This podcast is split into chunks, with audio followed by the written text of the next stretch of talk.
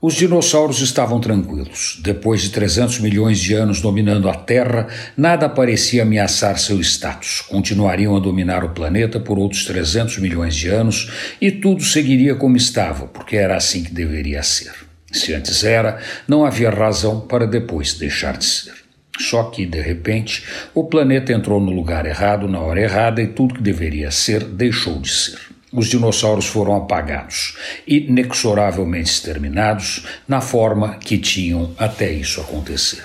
Deixaram descendência. As aves estão aí como suas digníssimas sucessoras, mas outras formas de vida que não foram tão afetadas deram a volta por cima e ocuparam o lugar dos dinossauros por outras dezenas de milhões de anos, até o Homem sapiens entrar em cena e mudar de novo as regras do jogo. De comum, em todas essas narrativas, apenas o planeta.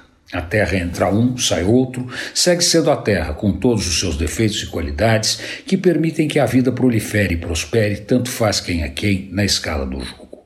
O problema é exatamente este. O ser humano está brincando com fogo. Nós não precisamos um novo asteroide para liquidar nossa existência em cima do planeta.